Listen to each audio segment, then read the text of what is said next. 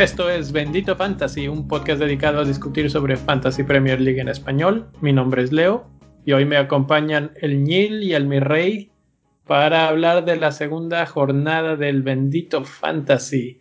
Señores, ¿cómo están? Inicio de semana y ya todos los resultados ya los tenemos de la jornada 2. Con más datos ya podemos más o menos empezar a entender cómo va a estar esta temporada ya sabemos quiénes sí valen la pena, quiénes no valen la pena. ¿Todavía creen que somos el club y el, y el Guardiola del fantasy? ¿Qué es eso, güey? Otra vez, a ver. ¿Todavía te sientes el Pep acá, el que sabe de todas, todas del fantasy o no? Yo me siento el pepeado, más bien. El pepeado. ¿Ya te sentiste pepeado ya desde ahorita, rápidamente? Ancina no, ¿Cómo te sientes tú en estos momentos? Yo, ya te dije, como yo sí me siento como el Pep Guardiola esta semana, me peleé con mis jugadores. ¿Les gritaste cuando los, sacaste de cambio? Sí, afuera. Así como, así como cuando con Sane. echándole, limón, echándole limón a la herida, güey. Sí, sí, sí, así, así yo les estuve gritando a todos los míos también el fin de semana, que no, no fue muy bueno que digamos. Oye, pero tú tuviste el lujo de gritarles. tú, Leo, les gritaste desde el sábado a las seis y media de la mañana hasta hoy a las cuatro de la tarde. Te luciste, sí. sí, ahorita les cuento esa última parte de la historia, pero, pero triste, triste. Eh, ¿Qué te parece si nos dices pues más o menos qué, vamos a hablar hoy, los temas de la semana, para, para ir viendo lo que vamos a cubrir. Ok, pues vamos a empezar a platicar cómo nos fue en la jornada. Este, vamos también a hablar un poquito como de, de, nuestro top de la liga. Bueno, de la liga en general, cómo nos fue. Este, vamos a hablar el tema de la semana, que es si podemos ya empezar a, a juzgar a nuestros equipos con dos actuaciones si nuestro equipo le urge una cirugía o, mero maquillaje nada más, dos, tres cambicitos y vámonos, o, ya nos aventamos a la grande. Y vamos a platicar este por nuestras secciones de, siempre, el qué vemos a futuro, qué duelos son interesantes, qué jugadores, y por nuestros capitanes y cambios que tenemos por ahí pensados. viene un programa. Eh, vamos a empezar primero con un repaso de la Liga de Bendito Fantasy, que mi rey tiene los datos por ahí. Así es, en la poderosísima Liga de Bendito Fantasy, que ya, ya está creciendo la liga, y ya somos 22 personas. Este, muchas gracias a la gente que se está uniendo por ahí en la, a nuestra liga. Este, y un saludo cordial a José Luis Magdalena, con su equipo paquet, paquetenaicos, paquetenaicos. Ahí mero, ahí mero. Eh, nos está poniendo una, una reverenda chinga a todos. bien ahí, bien ahí, bien ahí, 155 puntotes en el primer lugar. Después, eh, en segundo lugar está David Padermo con, lo, con el equipo Notorious Ben con 140 puntotes y y de Fantasy Phoenix FC con 136 puntotes. Pues por ahí un, un saludo a, a, la raza que nos está, que nos está poniendo una reverenda chinga. Va, va bien el top, el top 3 no, no ha perdido el ritmo, se podría decir. no, de eh, hecho, de, hecho, el que va ganando, el número uno, José Luis Magdalena, está en el 25 mil del mundo, o sea, está bastante alto ahorita. Y le fue muy bien, tuvo 56 puntos, Capitán Salah, este, tiene Sterling en su equipo, tiene un, tiene, uy, tiene a Bambisaca, mira ahí. Se le, fue, se le, fue, el clean sheet, se le fue el clean sheet ahí. Y ese clean sheet, como me dolió. Tiene Rashford, Mira, y él sí se arriesgó y se fue por un defensor de, de Southampton. Y le, ah, regresó 14 puntotes. Ese hay que hablar de él. Ese... Ludstrom. Sí, John Lundstrom. Es el básica, es de Sheffield United, no de Southampton. Este, ah, perdón, de Sheffield, Sheffield United, sí, perdón. Sí, es, es el hombre sensación del momento y ahorita platicamos un poquito más de él y de varios que me parece que es básicamente el tema de la semana, así como que varios jugadores que destacaron bastante y que nunca habíamos hablado de ellos. Generalmente son jugadores de equipos que acaban de ascender.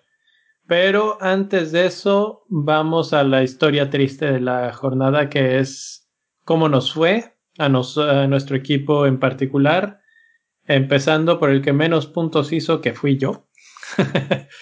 que fueron miserables 29 puntos.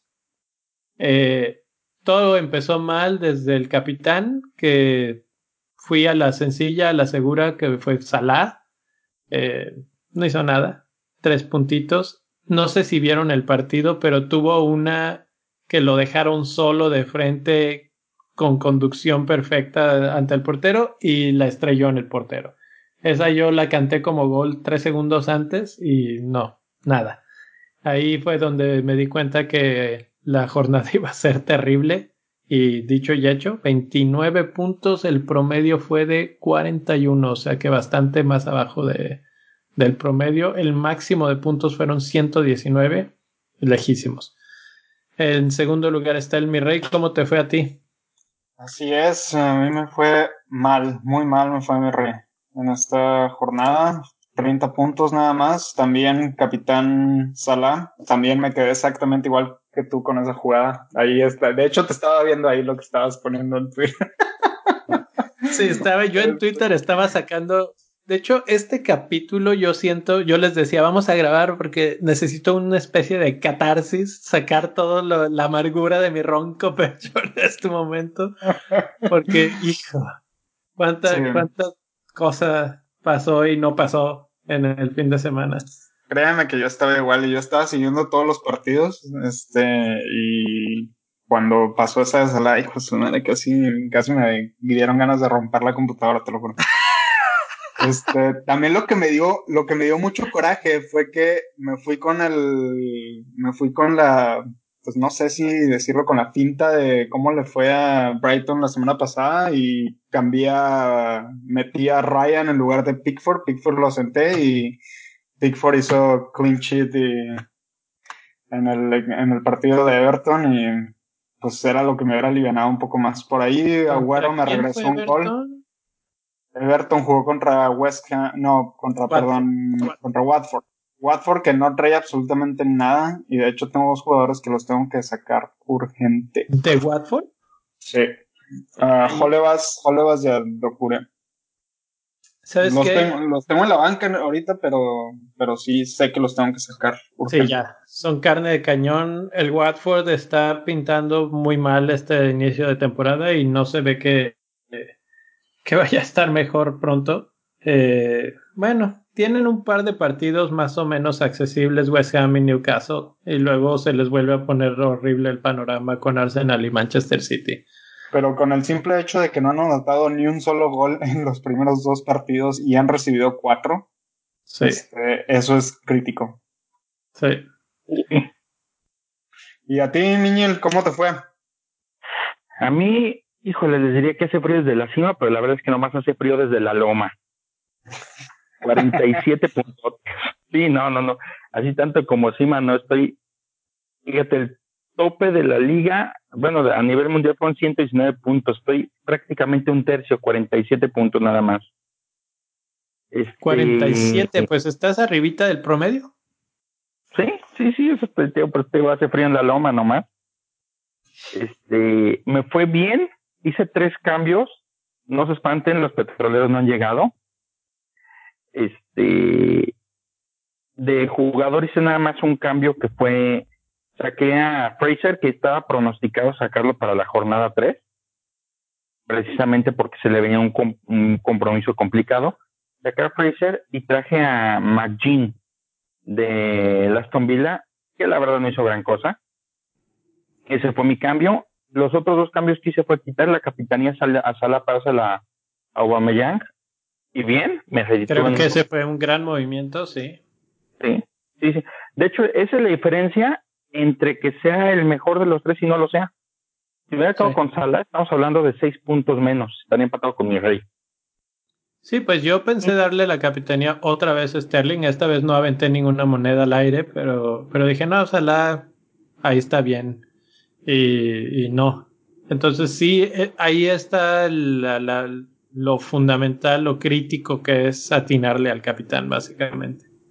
Sí, la verdad es que sí. Y el otro cambio que había hecho, había sacado a Laporte de mi alineación para meter a Dunk. Pero resulta que Lampard decidió que Barkley no jugaba y entonces Laporte regresó a la alineación. 47 puntos total, Aubameyang capitán y este Ham City ahí va caminando, mm, no bien, no mal, pero ahí va caminando. Ya ahorita platicamos de, de, de, qué se puede hacer con mi equipo. Pues bueno, parece que con eso más o menos alcanzas a sobrevivir, a rescatar una jornada decente, decorosa.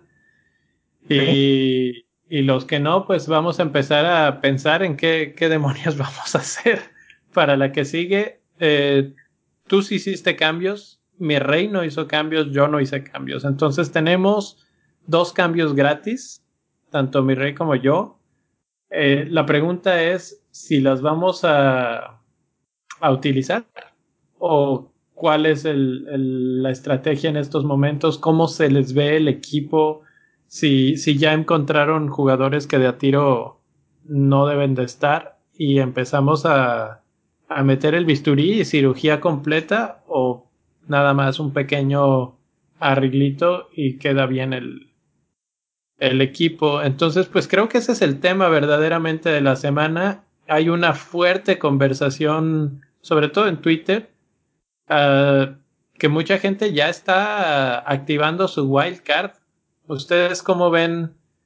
Así, la pregunta. Wildcard en la jornada final de la jornada 2. ¿Qué opinan? ¿Bien o mal? Yo siento, yo sinceramente siento que es un poquito anticipado, pero a como se ve la cosa, y si no creemos que el, puntaje en, de la gente que, que está haciendo Wildcard nos deje muy atrás, yo creo que Wildcard podrá ser una opción para seguir el tren porque es como cuando alguien tiene a Salah y te hace un hat trick, lo tienes de capitán y se van, se te van lejos por el puntaje que hacen. Básicamente va a ser lo mismo ahora. Ya viste, ya tuviste dos jornadas, ya viste quiénes sí están jugando bien. Pero el problema que yo le veo, o el riesgo de hacerlo ahorita en la jornada 2, es que todavía no están los equipos bien definidos quiénes van a ser los titulares. Eso es lo que a mí me, me causa como que cierto Pero creo que ya tenemos ya tenemos una buena idea, o sea, de los cuadros. Sobre todo, creo que lo que hemos aprendido en estas dos primeras jornadas es sobre los equipos que no conocíamos. Y eso es este, pues lo más importante, tener en la, en el radar, digamos, a jugadores importantes de esos equipos y cómo juegan esos equipos. Se, se vinieron a defender a la Premier League, vinieron a hacer protagonistas y, a tener un juego bastante alegre, como y estoy hablando pues de Sheffield United, de Norwich City, que, que vienen con una propuesta muy interesante, muy agresiva, muy alegre. No, no están buscando meterse atrás y buscar el 1-0 milagroso y ya. Entonces, por ese lado creo que ya hemos aprendido suficiente equipos que, por ejemplo, sí no sabemos bien qué, qué, está pasando en el aspecto de la alineación, Chelsea. Sí. Pero, pero en general siento que ya empezamos a ver un esbozo, sobre todo de los jugadores principales, que son los que más nos deberían de interesar. Eh, ya sabemos más o menos bien quiénes son y a, a quién nos podemos atener a decir este sí juegue y este no. Neil, ¿tú cómo ves lo de la wildcard tempranera? Híjole, yo lo que veo es, ya nos podemos empezar a dar una idea de, de, de, qué jugadores de nuestro equipo sí pintan para trascender y que darles un poquito más de tiempo, hay que entender que venimos de, una jugada, venimos de dos jornadas que son contrastantes. La primera, este, todos aventamos puntos. Ahorita el líder de nuestro de nuestra liga hizo 57 puntos. La semana pasada nos habíamos reído con 57 puntos. Y, esta jornada, pues, bien, vino muy pobre, ¿no? Pero sí nos empezamos a dar cuenta más o menos de, de qué jugadores sí pintan para leones y cuáles se van a quedar en, gatitos. Y hay que evaluar si la wildcard es para, para mejorar o para cambiar algunos jugadores por otros que sabemos que van a crecer o que, o que están haciendo bien las cosas, o si de plano hicimos tan mala elección que necesitamos cambiar equipo completo. Y también la otra cosa que tú dices, o sea, al final tú, por ejemplo, tú puedes decir, bueno, pues es que ya vi, voy a poner un ejemplo burdo, ¿no? Que tú dijeras, pues que Crystal Palace va a jugar contra Norwich, luego va contra Newcastle, sigue con Aston Villa y se sigue de ahí con Sheffield United. Y dices, pues es tiro seguro, voy por Milivojevic y se acabó. Y la verdad es que, por ejemplo, de repente llegas y dices, espérate, Crystal Palace hizo los dos peores negocios de su vida. Vender a Juan Bisaca y no vender a Saja. Porque uno está jugando en otro lado y el otro no está jugando con su equipo ya, o no está jugando con ganas. Y de repente volteas y dices, ¿y si eso le sumas? Que los tres novatos no se están dejando de nadie. Espérate, o sea, o sea, ya si tenía yo tres jugadores del Crystal Palace, pues olvídate. Me estoy metiendo en problemas. Entonces ahí es donde ya tienes que empezar a evaluar, ¿no? Y si tienes que ser muy consciente de, de si te juegas ahorita tu wild card, que yo creo que te puede servir más, un poquito más adelante cuando empiecen competencias europeas o cuando se vengan las últimas, las últimas semanas del año que hay juegos cada tercer día y ahora tienes que armar un equipo diferente o armarla en este momento. Bueno, yo creo la cosa. Ahí te va. Yo soy una de esas personas que ya tienen el gatillo más que listo para activar la wildcard y esta es la visión que tengo como para ofrecer el contraste de por qué considero el wildcard fuertemente. Punto número uno. Eh, tenemos jugadores de repente que nos vendieron espejitos en el, en el equipo. Eh, estoy hablando concretamente, por ejemplo, de, de Barkley. Estuve a punto de decirle Charles Barkley, pero esto no es básquetbol. espejo. De, de Rose Barkley. Eh, sí, en la, en la pretemporada Barkley estaba jugando excelente, era el mariscal de campo de Chelsea, metió goles, metió asistencias. Yo dije, si este es el Chelsea que vamos a ver en la temporada, Barkley va a ser una pieza fundamental, etcétera. Bueno, pues esta, esta jornada ni siquiera jugó.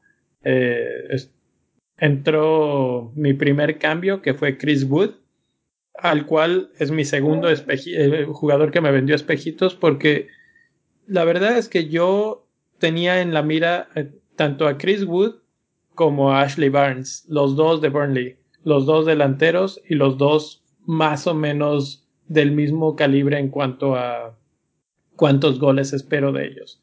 Pero resulta que la diferencia es abismal y Ashley Barnes está entre los goleadores de la liga en este momento y Chris Wood no ha hecho nada. Sí, de hecho ha salido de cambio, etcétera. Entonces digo yo, bueno, podría hacer un cambio hombre por hombre y meter a, Barnes y ya, pero al ser del mismo equipo, como que siento que ahí hay un pequeño conflicto. Luego tengo a Barkley, que también lo tengo que sacar. Luego tengo a David Silva, que tampoco jugó, bueno, jugó en los últimos minutos del partido y también se vio muy bien en, en pretemporada. Eh, y así me puedo seguir uno por uno bastantes jugadores que, que dije yo sonaban bien. Otro, otro que, que la verdad me ha decepcionado mucho, a José Pérez. Eh, creí que por, por ser un jugador ofensivo iba a jugar muy adelante con el Leicester, que yo imagino que va a ser un equipo que va a dar buenas cosas en el resto de la temporada, pero hasta ahorita todavía no se les ve mucha explosividad. Se ve que todavía va a tener una etapa de adaptación. Entonces va sumando y sumando y sumando. Y dices, cuando ya son demasiadas cosas las que tienes que arreglar, pues tu equipo necesita ayuda. Y entonces ahí es cuando necesita, el wild card no importa si es la jornada 2 o la jornada 18, si tu equipo lo necesita, ahí es cuando se tiene que utilizar. Esa es una forma de, de verlo. Ajá. Tengo una pregunta. ¿Cuándo es cuando son demasiadas cosas? ¿30% de tu equipo, la mitad, 10 jugadores, 12? Yo, considero que cuando tú ves tu equipo de la siguiente jornada y dices, no estoy, no estoy convencido de que estos 11 que estoy poniendo de titulares van a jugar. No, pero de que van a jugar, algunos van a jugar, o sea, es como que no, tampoco no, no creo que hayas escogido a pura banca, tiene sentido. No, eh, es que sí, yo, creo que, yo creo que, yo creo que la pregunta más bien va a ser, ¿van a regresarme puntos? Bueno, es, es, cierto, es cierto. Van a, van a jugar o van a hacer lo suficiente. Por, por ejemplo, a José Pérez probablemente va a jugar, pero por lo que he visto, no es alguien que me esté convenciendo. Es mejor tener esa, ese, un jugador de ese precio en otro hombre, que hay varios que llaman la atención ya ahorita en estas épocas tempranas y que tú dices, mejor este. Sí, es, algo que yo he aprendido a lo largo de los años en el fantasy es que eh, lo mejor que puedes hacer a veces es no tenerle miedo al éxito y buscar rápido al que está haciendo las cosas bien.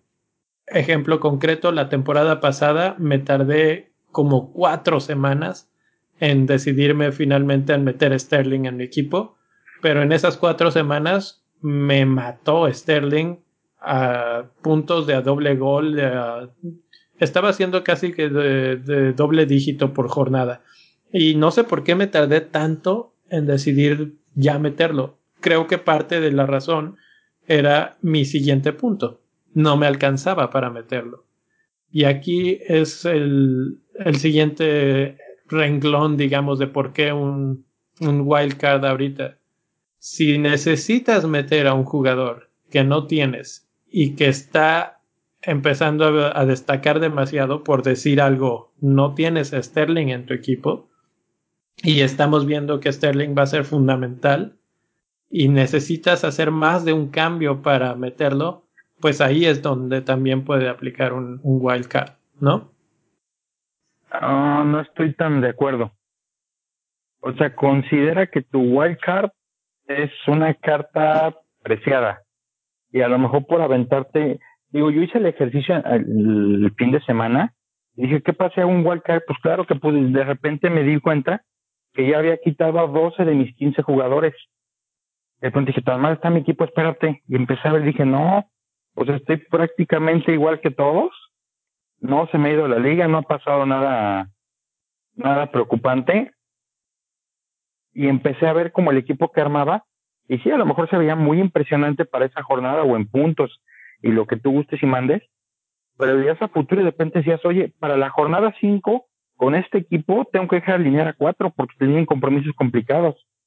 Entonces, de repente es donde, y ves tu equipo y dices, oye, pues mi equipo para la jornada 4, a lo mejor la jornada 3, tengo que hacer los cambios, para la 4 puedo tener el mismo equipo sin problema. Entonces ahí es donde realmente yo creo que decir, no me alcanza para uno o dos jugadores que sí se me hacen muy importantes. Yo preferiría a lo mejor ahí sí aventarme el petrodólar y perder mis cuatro puntotes. Este, sí, si tus problemas en tu equipo se resuelven con cuatro puntos, perfecto. Perfecto. Es lo mejor que puedes hacer. incluso con un menos ocho, creo que es bastante aceptable. Una vez que necesites más de ocho puntos para resolver lo que estás viendo mal, ahí es cuando yo diría es momento de un wildcard. Eh, no, no es el caso de todos los equipos. Por lo visto, el tuyo no está tan desbalanceado eh, que necesite tantos cambios. Pero una vez que te dejas ir como gordita en tobogán, ¿no? Porque empiezas y haces el primero y dices, ¿y si cambio a este? ¿Y si meto al otro? ¿Y si no sé qué? Entonces, pues ahí es donde empieza a, a pues te vas, te vas, te vas y de repente ya cambiaste a medio equipo pero también, pero también hay que recordar que esto también es de suerte. Literalmente esto es de suerte, porque mira, vamos a, vamos a analizar cómo fue esta, esta jornada. El, por ejemplo, el Manchester City en casa contra Spurs, al menos le debió haber metido tres goles al histórico, yéndonos al histórico. Y terminó empatado el partido. Liverpool, no, deja tú el histórico. En el partido tuvieron para ganar 3-0. Sí, sí, sí, sí, completamente de acuerdo. Y en el, por ejemplo, el Southampton, Liverpool, un error de Adrián y nos quitó el clean sheet a todos. Al menos todos, yo estoy seguro que al menos el 90% de todos los jugadores de, de Fantasy tienen al menos uno o dos defensas de Liverpool. Sí, seguro. Y, este, y aparte, el partido de Chelsea contra Leicester era, eh, o sea, en el papel se veía que Chelsea le podía ganar al Leicester sin problema. Y lo mismo Wolves contra Manchester United. El histórico es que Manchester no le puede ganar a, a, a Wolves en su caso. Así es, la verdad es que sí hay un factor muy importante de, de pues de suerte en este juego, parte de, de, la de lo bonito del juego es esto, que no es anticipable. Sin embargo, em, como digo, empiezan a verse tendencias. Por ejemplo, vamos a empezar a hablar de, de nombres propios. Hay un jugador que a mí me llamó poderosamente la atención esta jornada y es un jugador, un viejo conocido que la temporada pasada estuvo lesionado y esta temporada ya está de vuelta al 100. Kevin De Bruyne. ¿Qué diferencia hace Kevin De Bruyne en el equipo de Manchester City? Los hilos de todas las jugadas pasaban por él. Y dos de, las dos de los goles fueron sus pases. ¿Sí? Y no fueron más, nada más porque no la supieron meter los demás, porque hubo más pases de gol que, que nada más era empujarla y no la empujaron.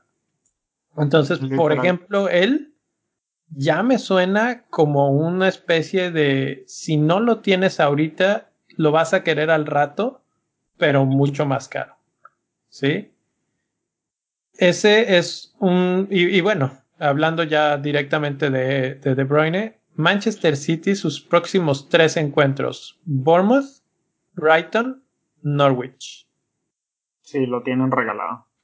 Sinceramente pues, está regalado. Pues la verdad está súper tentador para armarte con un par, si no es que tres, hacia adelante del City.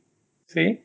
Ahora, otro, otro aspecto a favor de De Bruyne es que siento que es uno de esos pocos jugadores que sí son, no quiero decir intocables, porque Pep no, no tiene intocables, pero sí creo que hay ciertos jugadores que toca menos, que, que va a dejar lo más posible hasta que ya se empiece a complicar la agenda. Uno de ellos era Bernardo Silva, el otro es De Bruyne. Y probablemente por ahí entre Sterling en estas últimas fechas. Y quizás Agüero, porque Agüero también ha jugado los dos.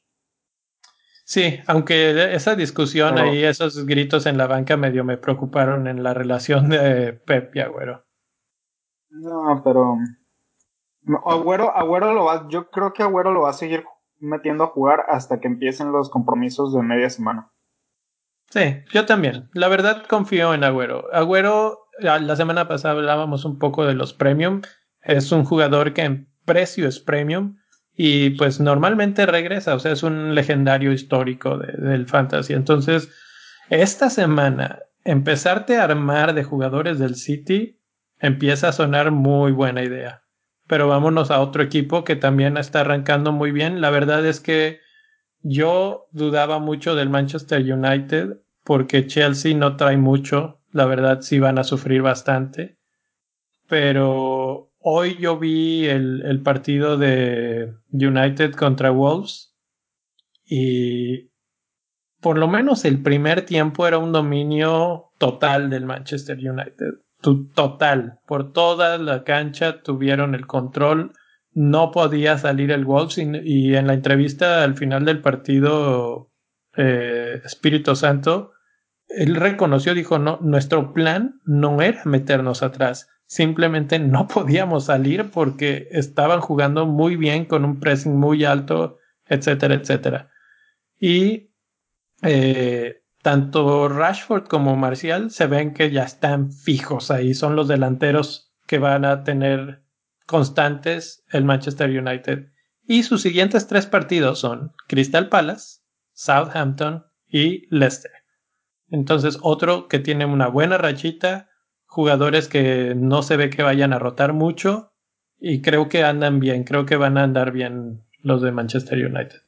Ya que estamos aquí con Manchester United, hablemos de Pogba. ¿Qué hacemos con Pogba si tenemos a Pogba? Porque yo creo que debe haber gente que lo tiene, porque por ahí me tocó ver dos o tres tweets que se enojaron hoy cuando, cuando falló el penal, igual que el año pasado. A mí me tocó tenerlo el año pasado como capitán. Espero que la gente no lo haya tenido como capitán ahora, pero ¿qué hacemos? Si yo tuviera Pogba, que no lo tengo, la verdad es que yo lo mantendría. Eh, a menos de que tenga planes para otro jugador más caro que necesite fondos. Pero si el equipo tiene el balance suficiente, Pogba parece, a mí me da la impresión de que ya se quedó esta temporada. Sí, eh, hoy sí lo vi con un compromiso mucho más profesional, si lo queremos llamar de, esa forma. Eh, sí, ¿verdad? la, verdad, muy bien. Sí. La verdad, hoy, jugó bien muy bien. Muy bien. Y la verdad, eso de. Yo entendí la jugada del penal como que básicamente yo lo gané. O sea, Pogba es al que le cometen la falta y va a hablar con Rashford y le dice, oye, yo lo gané, déjame tirarlo. Y Rashford le dice, ya vas, toma el, toma el balón. Y, y eso fue todo. Entonces, eh, pues esa personalidad de decir yo sé tirar estos y déjame a mí, etcétera, como que ahí sentí ese compromiso, digamos, con el equipo. Entonces, sí sigue siendo un jugador con una dosis de calidad alta. Hay que traer defensas de de Manchester United? ¿Niel? Sí. Bueno, comentando el primer punto de poco nada más como complemento, yo tengo la impresión de que hablaron con él y le dijeron, mira, después de la temporada que diste, no vales tanto como puedes valer jugando bien. Quédate y platicamos tu salida. Y yo creo que eso es lo que está pasando. Esa es una. Y la otra, que viene precisamente, que, viene ligado a lo que están preguntando ahorita, si defensas de Manchester vale la pena. Sí, sí, porque creo que amalgamaron esa partecita que tienen juego un poquito con Shaw, con Lindelof, le pusieron dos buenos jugadores, que son Maguire y Juan Bisaca, que los van a reforzar, los van a hacer un, un, bloque fuerte, y que además de eso le van a dar muchas posibilidades a, a de generar puntos. Y eso a la vez va a empezar a liberar la, chamba de Pogba. ¿En qué se traduce esto? Que tú puedes agarrar a un jugador no tan caro como a lo mejor Lindelof, que creo que anda en 5 si mal no recuerdo, y que te va a generar, terminar generando puntos. Es un poquito lo que alcanza el rebote temático en el Liverpool, que sin ser el más brillante, está acompañado de tres muy buenos, que lo hacen también generar puntos sin costar tanto. Entonces yo creo que la pregunta de si metemos gente de Manchester de la línea de abajo, sí, seguro sí. Y te quedas con Pogba, sí también, sobre todo por la, la de juegos que le vienen. Déjame comentar algo sobre eso de la línea de defensiva de Manchester. Creo que van a tener bastantes clean sheets. Eh, depende de a quién metas, es qué tanto te va a convenir, digamos, en el aspecto de cuánto te va a regresar. Los seis puntos del clean sheet, sí. Pero de repente Luke Shaw hoy subió bastante por la banda y Bisaka también subió bastante por la banda. Entonces, no los veo como unos super eh, carrileros. No, la verdad, sus centros no eran tan buenos. No es, no es hablar de un Kyle Walker, por ejemplo. Pero sí estuvieron constantemente yendo y constantemente yendo. Entonces yo creo que eventualmente alguno de esos lo van a pescar los de los del United. Juan Bisaca le dio dos pases de gol, literalmente de gol, a este, ¿cómo se llama? Lingard. A Lingard, que en uno no, recibió bien y en el otro literalmente no recibió. Eh, pero, pero muy bien. Y hay otro jugador de Manchester United que la verdad es que ese sí estaba totalmente fuera del radar porque acaba de debutar, pero Daniel James, la verdad jugó súper bien hoy, súper, súper bien.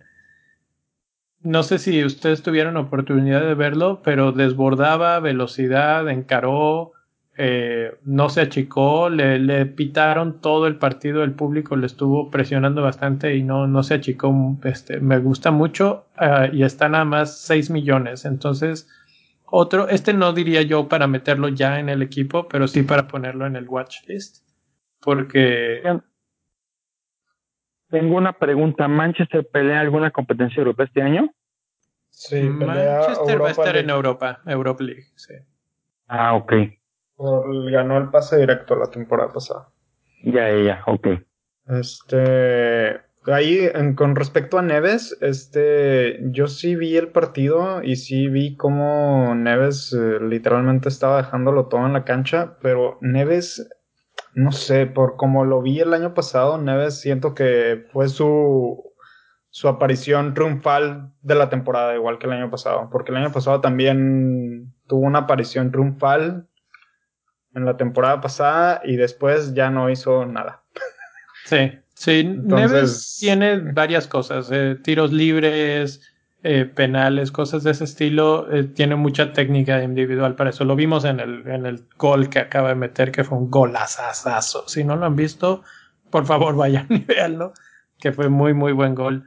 Pero si, si cambiamos el canal un poquito a Wolves, creo que van a sufrir un poco el, el estigma de la Europa League. Les está costando estos partidos eh, a media semana. Van a volver a viajar a Torino, creo es esta semana otra vez. Y luego vuelven a jugar el fin de semana. Entonces, ahí es donde Wolves creo que está resintiendo y por eso no vemos a Jiménez y a Jota tan energéticos, digamos, aunque sí corrieron, pero no, no fue lo mismo.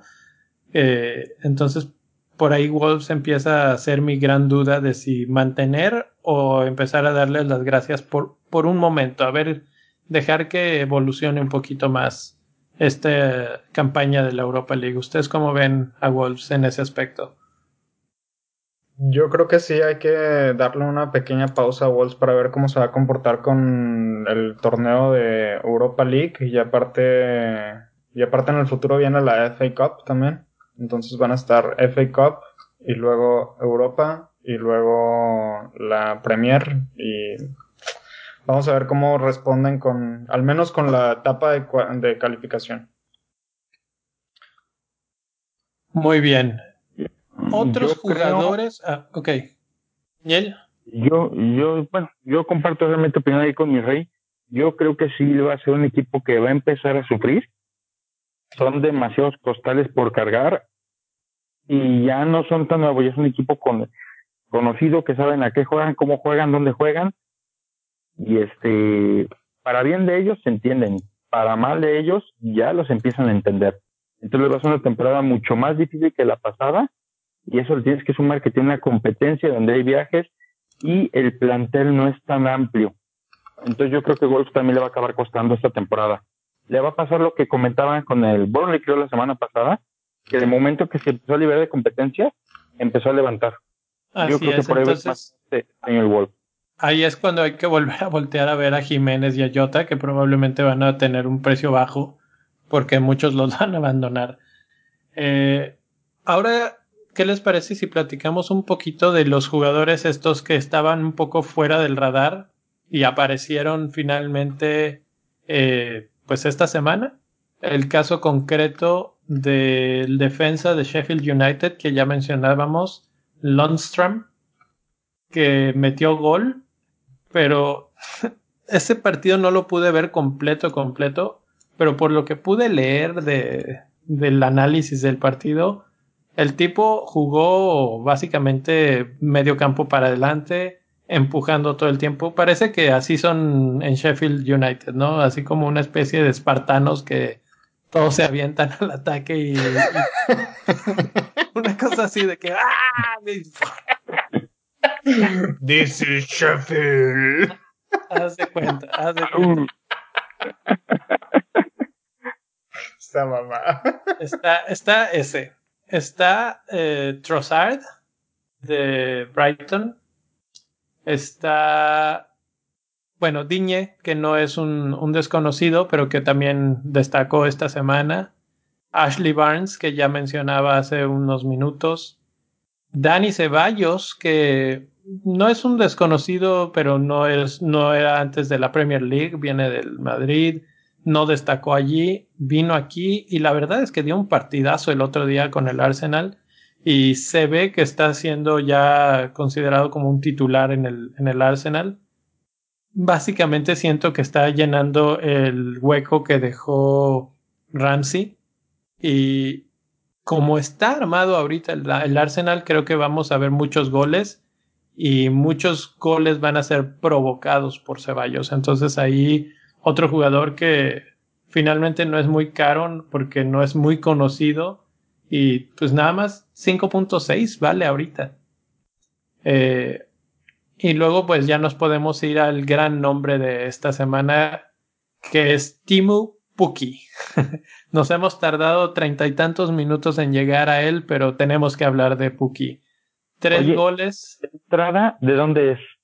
Él es de, este, ay, ¿cómo se llama? ¿De Islandia, creo? De Islandia, sí, sí. ¿Sí? ¿Él es de Y es un Islandia? jugador grande, ¿verdad? De edad. Wow. La ficha de él está interesante, ¿eh? Está para echar un ojito. Eh, tenía que hacer esto antes, pero eh, es finlandés, finlandés. Finlandés. Sí. Eh, él, lo que es muy interesante de él es que en el- la temporada pasada, en el torneo de ascenso, digamos, hizo también como, no sé si veintitantos o treinta goles. O sea, sí fue el líder de goleo en la liga de ascenso. Y la gran duda de todo mundo era, ¿lo va a poder repetir en una liga mucho más competitiva como lo es la Premier League? Y la respuesta hasta ahorita es uno, ya jugó contra el equipo más, uno de los equipos más difíciles que es Liverpool y les metió gol. Y la verdad es que el gol que les metió tuvo mucho que ver su movimiento en el área, cómo se les escurre a los defensas, tuvo un par más. Y en el segundo partido, que fue un partido ya mucho más relajado, digamos, en el aspecto de contra quién va, tres goles contra Newcastle. Entonces, lo que podemos esperar de él es que contra rivales difíciles va a generar una o dos de peligro que si le dan la chance la va a meter. Me recuerda un poco a lo que era Bardi en aquellos tiempos de, de la brillantísimo Leicester City que ganó la temporada ¿qué? 2016-2017 si recuerdo bien. Y, y cuando son equipos débiles como Newcastle, como Watford, cuidado porque de repente sí se puede destapar con otro par de golcitos. Este, creo De que entrada- De entrada, ¿crees que le pueda meter gol a Chelsea? Porque van contra Chelsea justo en la semana Sí. que entra. Sus siguientes partidos, ahí, aquí los tengo: Chelsea, West Ham, Manchester City, Burnley, Crystal Palace y Villa. Eh, los, es- aquí tengo un tweet que, que encontré hace ratito en el que describen más o menos todo esto. Es de Lonesome Pundit, que, que lo pone de una nos da un poco de perspectiva. En el goles concedidos, Chelsea tiene 3.3, es el cuarto peor equipo en, en el aspecto de goles concedidos. West Ham, en el aspecto de goles concedidos, 5.3 es el peor. Luego Manchester City, que es uno de los mejores, es el tercer mejor. Burnley está en el medio, media tabla. Palace es el sexto peor y Aston Villa es el segundo peor. Entonces, si lo vemos desde ese punto de vista, es una super inversión Puki en estos momentos. Sí, sí se ve difícil con Chelsea, sí, sí se ve difícil con Manchester City, pero si, con- si pensamos ya en los números fríos de goles concedidos y estas cosas, la verdad es que no se ve tan mal. Yo aquí voy a jugar de abogado del diablo.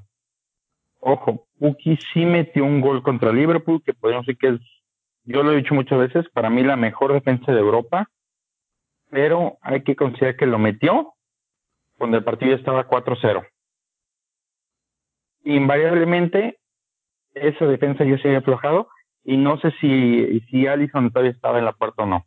No, estaba, no, estaba este ah, Adrián. Entonces, ese es un tema y el otro fue contra Newcastle.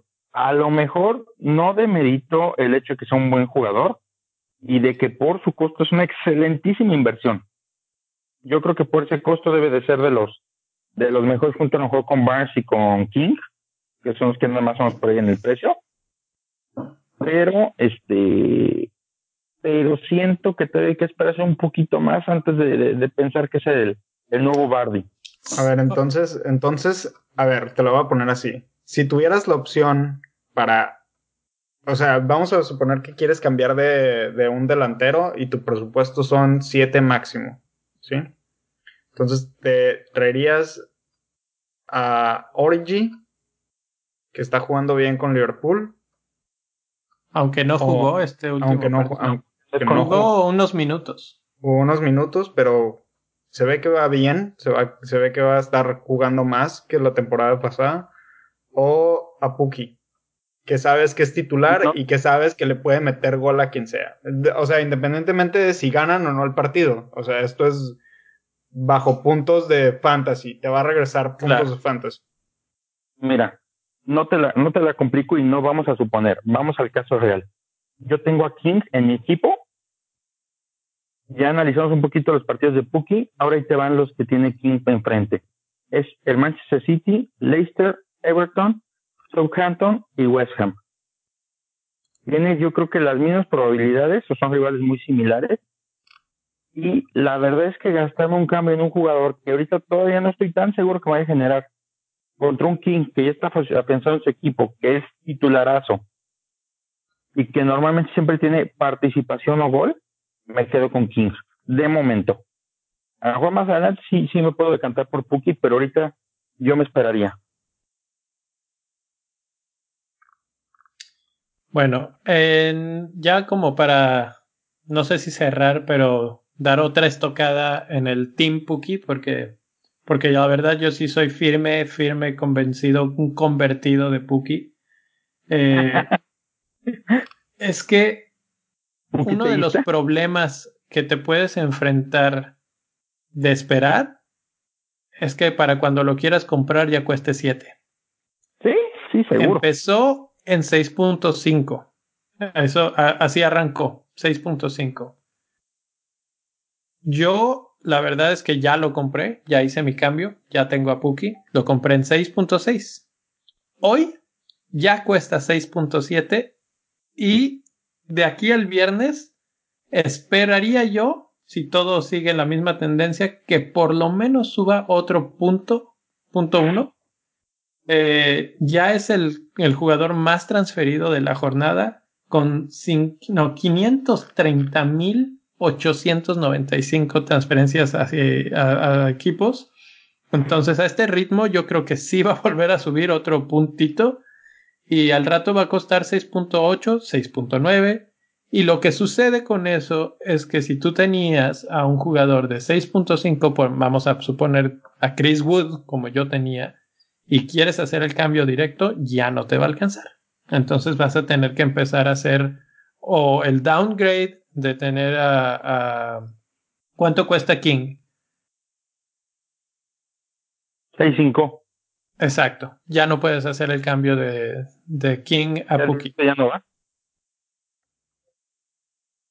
Esa, esa es creo la lección que tenemos que aprender en este momento de por qué puede ser valioso brincar hacia lateralmente, digamos, hacia un jugador eh, de condiciones similares, pero que en forma está mostrando algo totalmente diferente.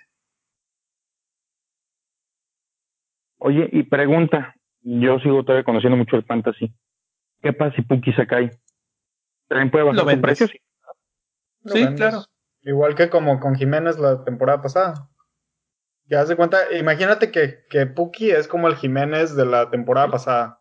Así lo visualizo. Básicamente, básicamente. O sea, ahorita Puki está destacando bien, pero puede que llegue un punto en el que se estanque. como Jiménez la temporada pasada, que se estancó, pero como teníamos tanta lana invertida en Jiménez y sabíamos que le podía meter gol a cualquier equipo, lo manteníamos ahí, independientemente de que Wolves ganara o no.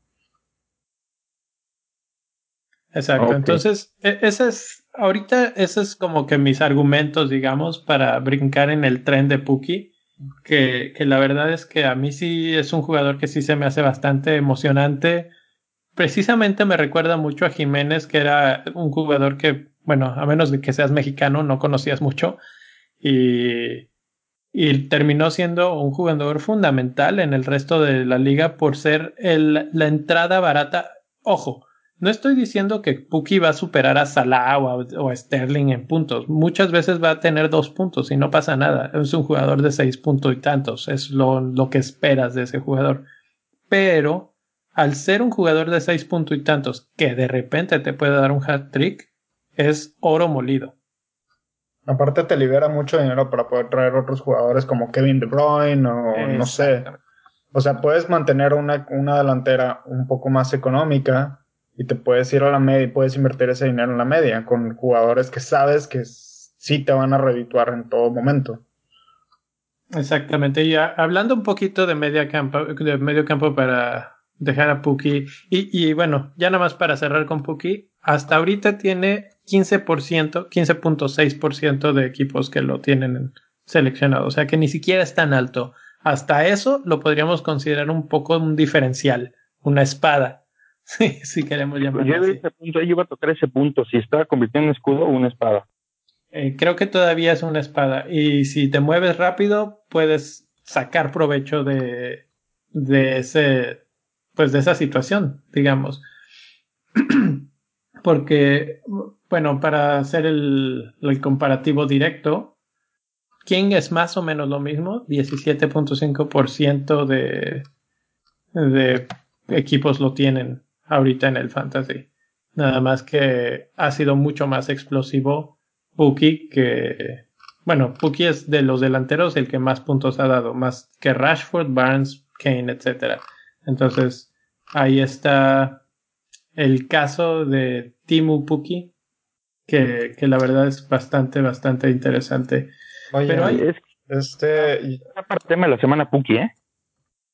Sí, sí, sí, por su hat trick, pues fue un jugador que viene de, de, la Championship y luego le mete tres goles en la segunda, mete tres goles en la segunda jornada, obviamente fue el tema de conversación Puki.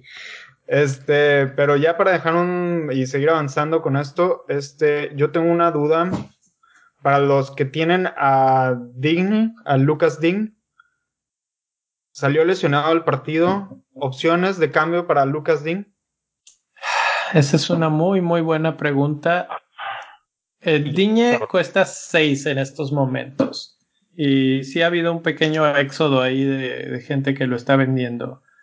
Eh, Ahorita, ahorita, ahorita no le veo un reemplazo directo. Eh, creo que Lundstrom de Sheffield United podría ser un reemplazo interesante porque es mucho más barato. Entonces te libera ah, de nuevo dinero. Y ya vimos que él va a ser un titular en el Sheffield United. Entonces, ¿por qué no? Eh, de los que no han regresado muchos puntos, pero que me han gustado mucho cómo juegan, es uh, Mings de Aston Villa. Cuando he visto los partidos, la verdad es que son de esos jugadores que se echan el equipo al hombro y le echan todas las ganas. El problema es que el Aston Villa sí recibe goles y de repente eso puede ser y, ¿Y crees que podríamos traer a alguien más de Everton? ¿Alguien que esté al nivel de Everton? ¿Alguien como Mina, por ejemplo? De hecho, yo, yo tengo ese caso precisamente. Yo tengo a Digne en, mi equipo. Este, tengo dos, dos corrientes. La primera está con 75% de probabilidades de jugar. No sé ni siquiera qué lesión tenga. Ah, tiene una, se lesionó el, el hamstring. El, el, muslo, digamos. El muslo, exacto, el muslo. Se lesionó el muslo. Este, y por eso salió. Entonces, después del, después del partido yo chequé las entrevistas y el director técnico dijo que no era nada serio, que el, pero de cualquier modo le iban a dar. Que fue como este, preventivo más que nada. Sí, fue preventivo, o sea, como que fue un golpe en el muslo, entonces mejor lo sacaron para que no se lastimara y que iban a, revisarlo en la semana y que iban a tener update hasta la hasta el viernes para ver si estaba bien para la para la siguiente jornada o no. Pero es que cuál es la cosa, perdón, se termina con tu comentario y te, y te complemento. Ah, pero te digo que, pero el problema es que ahorita, por ejemplo, está el wildcard, mucha gente está haciendo wildcard y es como que a lo mejor y no te puedes esperar hasta que te diga el equipo si Lucas va a estar bien o no, ¿tiene sentido? Entonces hay que ver por quién vamos a, moverlo. Mira, fíjate, yo ya había pensado en esa, en esa posibilidad.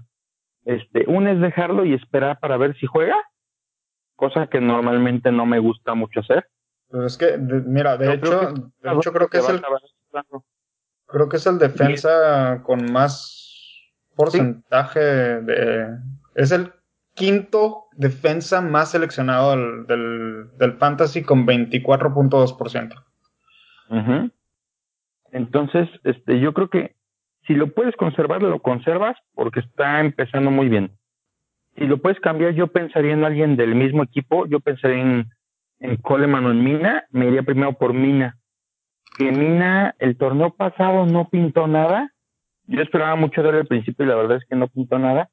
Y ahorita está jugando bastante bien.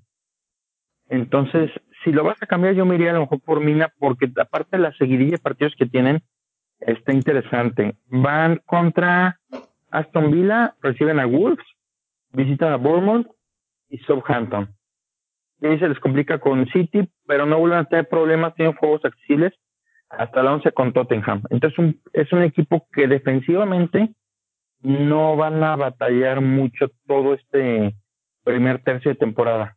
¿Y quieres que te diga otro dato más interesante todavía? Everton es el ah. único equipo que no ha recibido un gol en la temporada.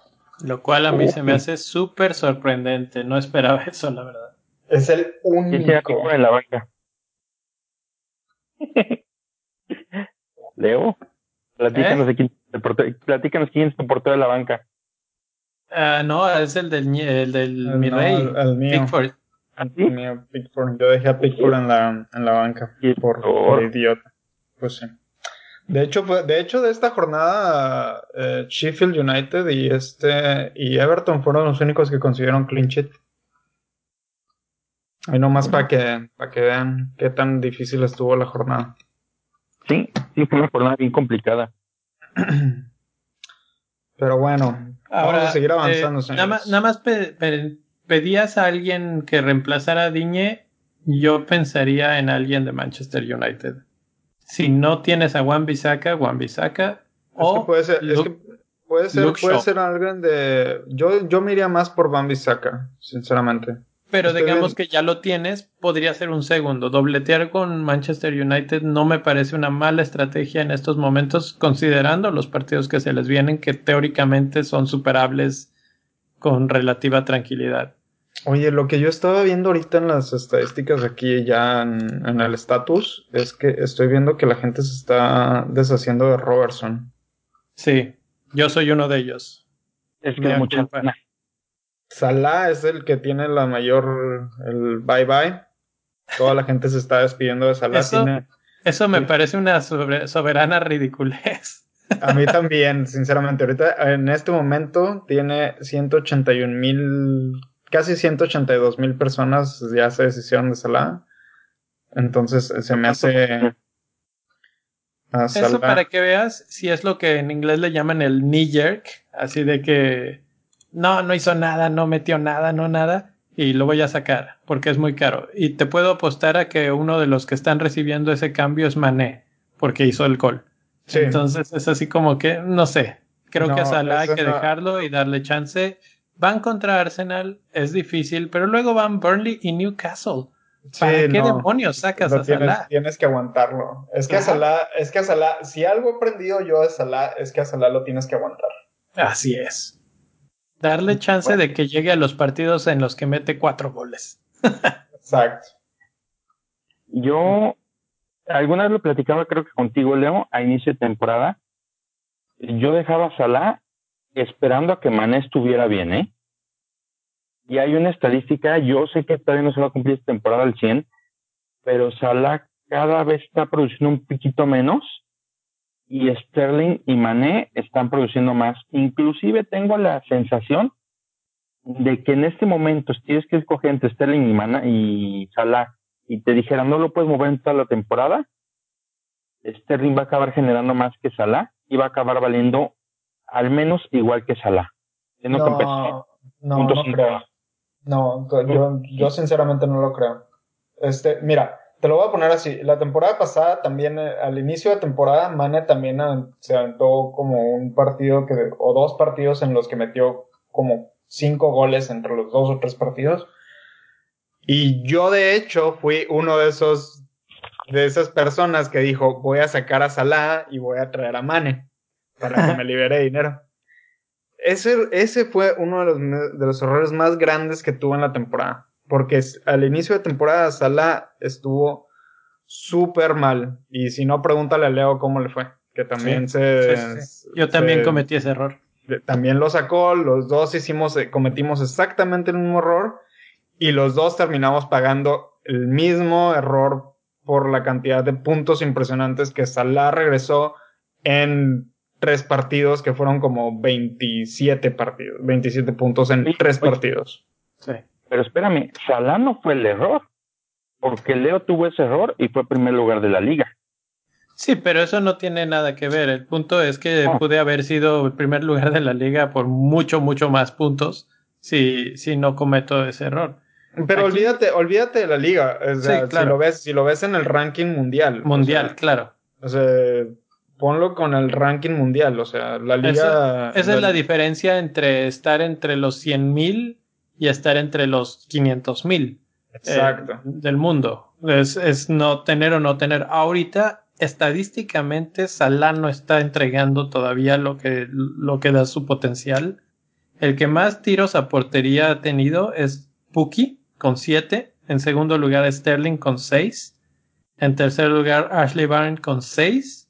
Y ya después empiezan a bajar a 5 eh, Mason Mount, McQueen, Obama Young, Marcial, etc. Y muy abajo está, está, Salah con dos. Ah, o sea que ahorita sí lo veo un poco bajo. La verdad es que tuvieron un partido complicado a media semana, jugó 120 minutos. Entonces entiendo perfectamente que el partido anterior no entregara lo que normalmente esperábamos. De hecho, ese era uno de los grandes argumentos para no capitanearlo. Pero pues Salah es Salah y dices, si ya me gasté todo este dinero en él, vamos a capitanearlo y bueno, pues pasó lo que pasó. Ok. Bueno, pues esos son. ¿Algún otro jugador que tengan ustedes en la mira que digan, este creo que o, le pongo la fichita de seguir o lo voy a empezar a, a traer a mi equipo a hacer los movimientos? Sí. Este, eh, Dini, Wilfred Dini de Leicester. Watchlist. Por ahí. Fue el que metió el gol contra Chelsea. En Didi. En Didi, en Didi, sí. Wilfred en Didi. Él es más recuperador que otra cosa, pero la verdad es que el remate fue espectacular, un cabezazo seco que dice si vas a hacer eso en cada tiro de esquina, vente a mi equipo. sí, por eso lo digo, este y también este, ya lo habíamos mencionado la, la semana pasada, en Don Bele, ese también creo que hay que ponerlo, dio un muy buen partido contra, contra este, contra, el, contra el City, de hecho hizo una asistencia por ahí. ¿Tienes algún Oñil? Sí, yo he pensado en, en Dumbele. También. ¿De dónde es él? ¿Es francés? Mm, no, sé. Tengo idea. Fíjate que Pero ahorita te paso muy fuerte en esta liga. Yo voy a tirar un nombre que no se esperan, fíjense. El nombre que voy a aventar a la cancha es Mason Mount. Ah. ¿Por qué no? Porque, porque sí.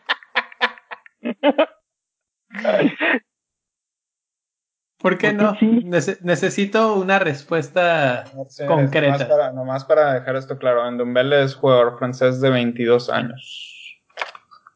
Uy, mucho por, mucho por venir. Y barato, muy barato. Sí, está en 6.1. Mason Mount. Híjole, es que sigo sin encontrar un por qué sí. Así. Ah, ahí te van dos. El primero, consentido de Frank Lampard. Él creo que va a ser titular sí o sí en el equipo, a menos de que de a tiro empiecen a perder demasiados partidos y necesite hacer una reestructura eh, Lampard, pero yo pensé que no iba a jugar en este partido y salió enfrente de Barkley, jugó los 90 minutos, ya van dos partidos seguidos que juega los 90 y la segunda razón fue el, para mí uno de los jugadores más destacados del Chelsea en el partido. De hecho, fue el que metió el gol, eh, que lo metió, si viste el, partido o, la repetición. Fue una pelota que fue, peleó, robó, eh, se, se, mantuvo en pie en lugar de, de, aventarse al suelo cuando lo jalonearon y sacó el disparo. La verdad es su energía, su forma de, de correr, su forma de pelear balones y ya demostró que además puede meter goles, creo que va a ser clave para Chelsea si eh, Chelsea aspira a algo eh, a recuperar y a rebotar y empezar a hacer goles. Entonces, además, último, cuesta nada más a seis. A ver, cuando me dices cuesta seis, su forma de pelear goles, su forma de pelear balones, su energía, las ganas que le pone, ¿sabes en quién pienso? En el chicharito, güey. No, no mames, güey. Para nada. No, no, no. tal vez en el chicharito de hace cinco años. No, güey, no. ¿El chicharito de ahorita? No. Igual, velo, el fin de semana peleó balones, esquivó, trató, no salió del área porque afuera del área se le complica mucho y ya, ya por el hemos platicado. Y, y, en una de esas, híjole, le alcanzó a pegarme de trompicado como le hace el chicharito y acabó metiendo un gol igual de efectivo. Pues sí, el chicharito puede llegar a tener efectividad, nada más que él no tiene ni siquiera la, titularidad, para empezar desde ahí. exacto, no tiene la titularidad y no tiene la explosividad. No, ya no. Tiene un equipo tan bueno como el Chelsea en este momento. Eso sí te la creo. Esa sí te la compro para que vea. Chelsea está al nivel de un West Ham. A ver, espérame. Es que piensa en invertir seis en Mason Mount o invertirlos en, en Dumbele. La verdad me atrae más eh, Mount híjole, te sigas como un diferencial. Eh, sería un jugador que probablemente no sea mi. Esa es eh, eh, mi apuesta arriesgada, digamos. Pero si quieres, te doy otro, de, también de seis, y que también me ha llenado bastante el ojo en la forma en la que ha jugado, que es Jack Grealish, Grealish de Aston Villa. Bastante bien, también un fijo en su equipo, 90 minutos los dos partidos, ya dio una asistencia el partido anterior creo que es joven promesa que, que, va para grandes cosas. Bueno, ¿y por qué no, y por qué no Candwell de ese es otro, Todd Candwell de, de, Norwich? Cuesta 4.5 y solamente lo tiene el 3.2% de todos los managers. Y le puso dos pases de anotación, o sea, dos asistencias a Puki en el partido contra Newcastle. Totalmente de acuerdo. De hecho, Canwell sí está en mi, en mi watch list porque eh, a él sí, para que veas, no creo que vaya a atraer a tanta gente, no creo que, que suba tanto de precio, entonces le voy a dar una jornada más para ver si es cierto. Pero si sigue por ahí, definitivamente es 4.5. Me libera muchísimo dinero para tener a alguien mucho más explosivo en alguna otra zona del campo. Excelente, excelente contratación sería el. Fíjate, jugadores de menos de 6 millones medios.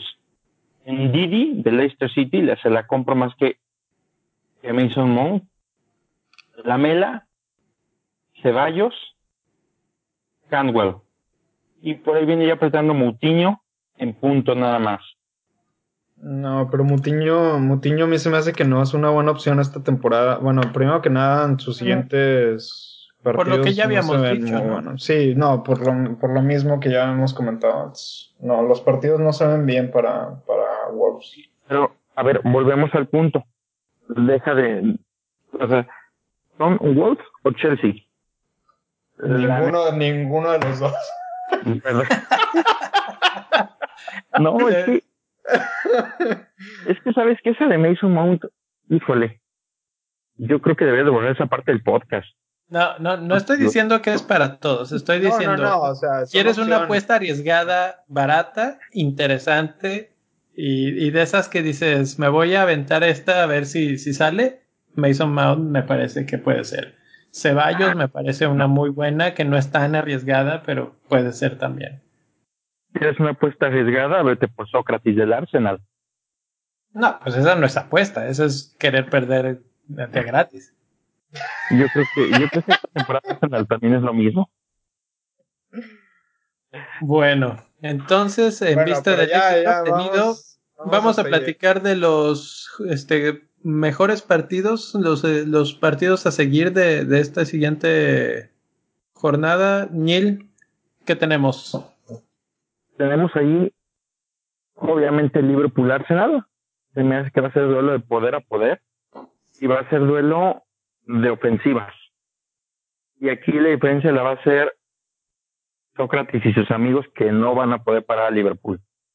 Pero yo creo que va a ser un juego abierto, divertido. Y este, según instancia, me gusta el Wolves contra Borley. Es una muy, muy, muy buena oportunidad para dos equipos que están medianones y que está parejo el duelo. Buen sinodal los dos para cada uno de ellos. Sí, sí, sí, eso, eso está bueno. Y está cerrado, ¿eh? Yo creo que no se va 0-0. Ese juego no, no, no, no, no va a haber clean sheet. Y el juego que está para que avienten su cambio ahí a mejor con Harry Kane o con algunos los mencionó, Humin Song, que no hemos platicado de él. Ah, de, hecho justo era lo que iba a decir. Ya está de regreso para, bueno, elegible para esta jornada de Humin Song. Fíjate, pero va, iba contra Newcastle, o sea, ¿qué más regalo quieres que minuto, segundo tiempo entra Humin Song y se guarda dos golecitos? La verdad sí suena muy tentador. Sí, muy factible. Muy factible. Son los tres juegos que yo veo interesantes para esta jornada. De Liverpool Arsenal, ¿qué marcador anticipan? Yo anticipo ahí de, de entrada, anticipo un golecito de Salah. Sinceramente. Marcador. Unos 2-0 um, Liverpool. Tuñel. Me gusta un 3-1 y este juego me hubiera gustado como para jornada 14, ya con el más, más amarrado. Sí, sí, estaría mucho mejor si hubiera sido más, de, eh, más adelante. Y, y, ahí pudo haber sido un 3-2 hasta un 4-3, una cosa así sin ningún problema. Fíjate que acabas de decir el marcador que yo anticipo, 3-2, favor Liverpool.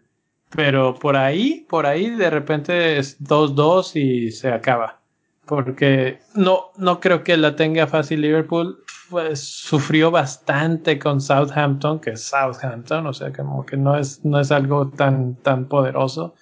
Y no se han visto tan bien en defensa. Entonces, eso me hace dudar un poquito en si quiero seguir teniendo defensas o portero del de Liverpool. Lo que hizo Adrián el fin de semana para regalar el gol fue para darse un tiro. La verdad. No creo que vuelva a suceder algo así, pero siguen viéndose endeble. De repente Adrián también lo salvó de cabezazos de a bocajarro que debieron de haber sido goles. Entonces por ahí pues ya eh, interesantes partidos, eh, bastante potencial en el de Spurs Newcastle para una goleada. Y no sé, ahora ya me estás haciendo pensar a quién saco para meter a, a John Minson. Necesito seis, seis medios, ¿no se puede eso? seis no.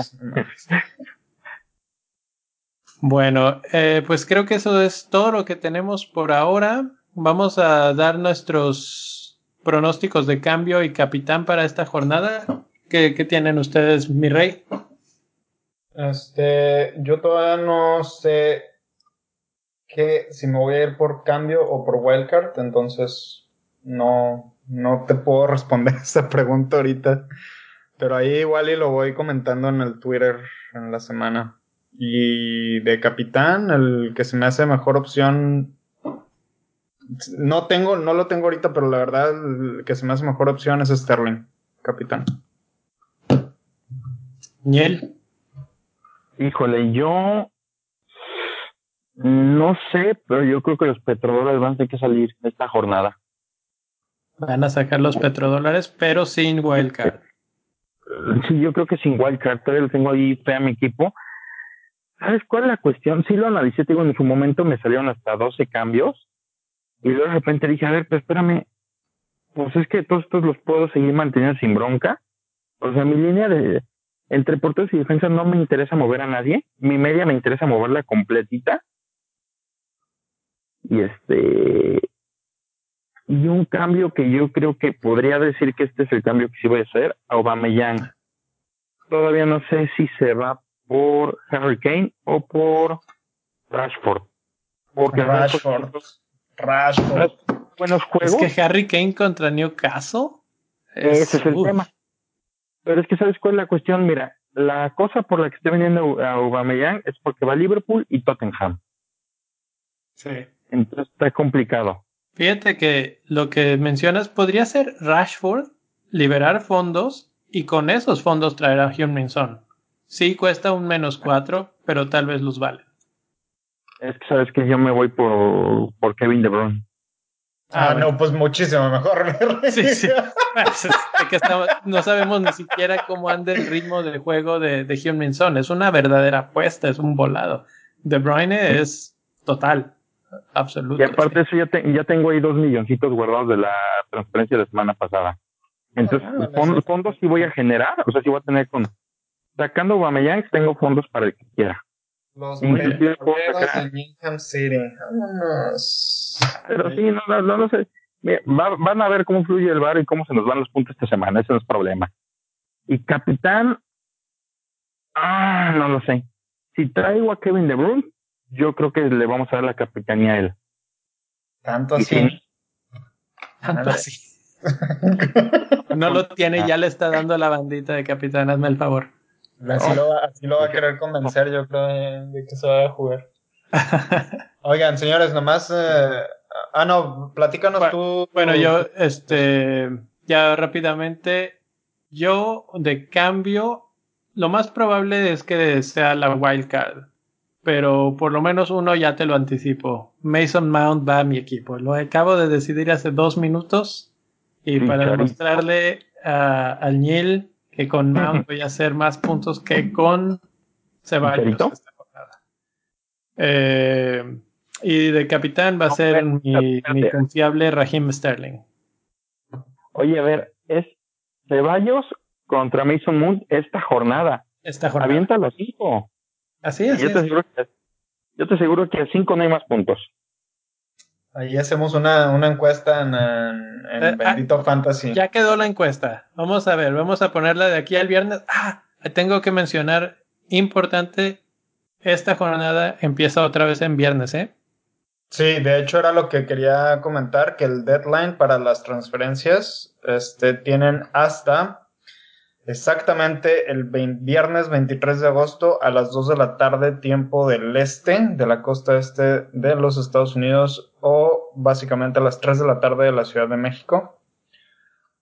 Y mm, no sé los otros horarios de, de Sudamérica, pero nomás para que tengan en cuenta eso. Tengan en cuenta. Bueno, pues creo que con eso cerramos. Muy bien toda la discusión. Creo que ya quedó ahí una medio apuesta que, que ni es apuesta, pero, pero la vamos a ganar. Tenemos confianza. Es, es como mi apuesta de poner de capitán a Duffy, ustedes saben. Esa mamada. ni el pinche Duffy se la cree, güey, esa, cabrón. Pero él mismo lo hizo. Por eso te pues digo que, eh, pero si le preguntas ahorita, Duffy, ¿te pones de capitán en tu equipo de fantasy? Te va a decir que no, güey. Él ya dijo, ya dijo que seguro, güey no lo va a volver a hacer. Pues jóvenes, síganos en arroba bendito fantasy en Twitter, mándenos equipos, preguntas, este, comentarios, dudas, todo lo que estén pensando. Y a mí me pueden seguir en arroba donfantasy-fpl Alñil. En arroba albañil8 como albañil pero sin ñ. Y mi rey. A mí me pueden encontrar en arroba mi rey FPL. Y pues nos pueden encontrar en cualquier plataforma donde escuchen podcasts. Suscríbanse, denle like, déjenos reviews, comentarios. Y si les gustó lo que acaban de oír, inviten a un amigo. Saludos y hasta la próxima semana. Hasta la próxima semana, señores. Pásenle el código a la liga de la Liga de Bendito Fantasy a sus amigos para que venga más gente a jugar con nosotros.